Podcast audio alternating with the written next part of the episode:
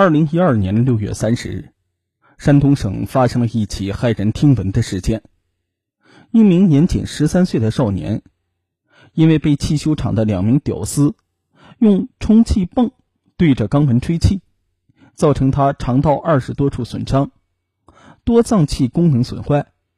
随后，由于毒气向全身扩散，他的鼻子和脸上的皮肤腐烂。此案发生之后，顿时震惊全国。一时之间，这名少年的命运牵动了无数人的心。然而，鲜为人知的是，这名饱经折磨的少年，从小辍学打工，却是为了供弟弟读书。那么，为了弟弟，他究竟经历了什么苦难？小小年纪的他，又扛起了什么样的家庭重担呢？他又是怎样从濒死边缘顽强的活了过来呢？本期节目披露了他和弟弟相依为命、坚强生活的感人故事。杜传旺是命运多舛的少年，他今年十三岁，出生于山东省德州市夏津县董仓村。传旺五岁的时候，弟弟杜传业出生。可弟弟出生不久，母亲就突发脑溢血离世了。从那个时候起，他就承担起照顾弟弟的重任。母亲去世，欠下了不少的债务，家里能卖的东西都卖了，但是仍然难以还清债务。这个时候啊，父亲杜舍后为了抚养两个孩子，除了种棉花，农闲的时候就到附近打零工。父亲在外忙碌。照顾小船业的责任就落在了船旺的身上。都说穷人的孩子早当家，船旺很小的时候就学会了洗衣、做饭和干农活。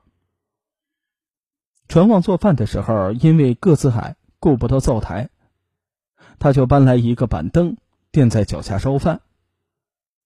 一次，弟弟吵着要吃馒头，船旺因为不会做。就带着传业来到婶婶家里学做了几天，可是学会蒸馒头，家中没有面粉。为了安慰弟弟，他在外面找来一些泥土，带着弟弟学起和面。他一边和面，一边对弟弟说：“传业，你想吃馒头，就得先学会做馒头。哎，你瞧，这做馒头多有意思啊！我们做多了，还能送给小朋友呢。”杜舍后收工回来，看见小船旺搞得满手都是泥土，便问他是怎么回事。船旺高兴的说：“弟弟想吃馒头，我在教弟弟做馒头呢。我们家虽然没有面粉，但我们这样和面做馒头，比吃馒头还高兴呢。”杜舍后见他这么小，就知道哄弟弟高兴，欣慰的同时，心里又涌出了一股酸涩。后来，杜舍后呢，见孩子如此懂事，便用打工挣来的钱买了一些面粉。家里有了面粉之后，传旺高兴的蹦蹦跳跳，平生与弟弟做了第一次馒头。那馒头虽然没经发面，做的瓷实，蒸的火候也不彻底，但是兄弟俩吃在嘴里却是甜在心里。杜传业五岁那年。一次，他与邻居玩耍的时候，和一个小朋友吵闹起来。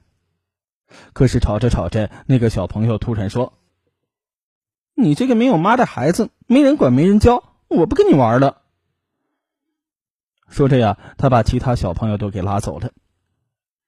陈旺知道之后，卷起袖子就和那个小朋友扭打起来。那个时候，他也不知道自己从哪里来的力气，竟把小朋友打得鼻青脸肿。后来，那个小朋友的家长知道此事，非逼着传旺道歉，但是倔强的传旺硬说对方欺负他弟弟，他如果不教训弟弟，同样受伤害。二零零六年，传旺早过了上学的年纪，但是因为没钱读书，杜舍后也不知如何是好。一来呀，他感到无力承担儿子的学费；二来，他觉得传业太小。自己出外干活，家里没人照顾，传业根本不行。后来表叔董其禄呢，见传旺七岁还没上学，生怕影响了他的前途，于是主动把传业接到了家中，让杜舍后把传旺送到了学校。上学第一天，传旺就兴奋地请教老师，学会了写第一个词“兄弟”。这个词代表他与弟弟的亲密关系，说明弟弟在他心中一辈子都是最重要的人。当天回到家之后，他就拉着两岁不到的传业，用树枝在地上歪歪扭扭的写下了“兄弟”两个字。他一边写一边说：“弟弟。”你知道这个词为什么叫兄弟，而不叫弟兄吗？弟弟，兄就是哥哥，弟就是弟弟。这就是说，先有了哥哥，才会有弟弟。以后你遇到麻烦了，哥哥先出来挡在弟弟面前。所以弟弟啊，不要害怕妈妈不在了，你有哥哥，哥哥一定会让你感受到像妈妈那样的爱的。从此每天放学，传旺总是飞奔回家。他一回来就忙着做饭，等弟弟吃饱之后，他再带上一个大大的塑料袋儿，出门捡塑料瓶。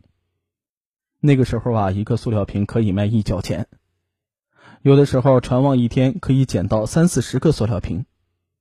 他把卖塑料瓶换来的钱攒着，等钱攒够了，就去买面粉给弟弟做馒头。传业吃着馒头。不知道是哥哥辛辛苦苦捡瓶子换来的，只是一个劲儿的说好吃。但传旺捡瓶子久了，人就变得又黑又瘦。冬天到了，同学们都换上了棉靴，而传旺依然穿着一双布鞋。那双布鞋因为一年四季都穿在脚上，鞋底和脚头已经磨破了，露出了大脚趾头。他在雪地行走的时候，冻得脚生疼。北方的冬天寒冷刺骨。杜舍后见传旺的脚已经生了冻疮，红肿了一片，就想帮他换双鞋子。但是传旺坚持说自己的脚还在长，买鞋子不划算。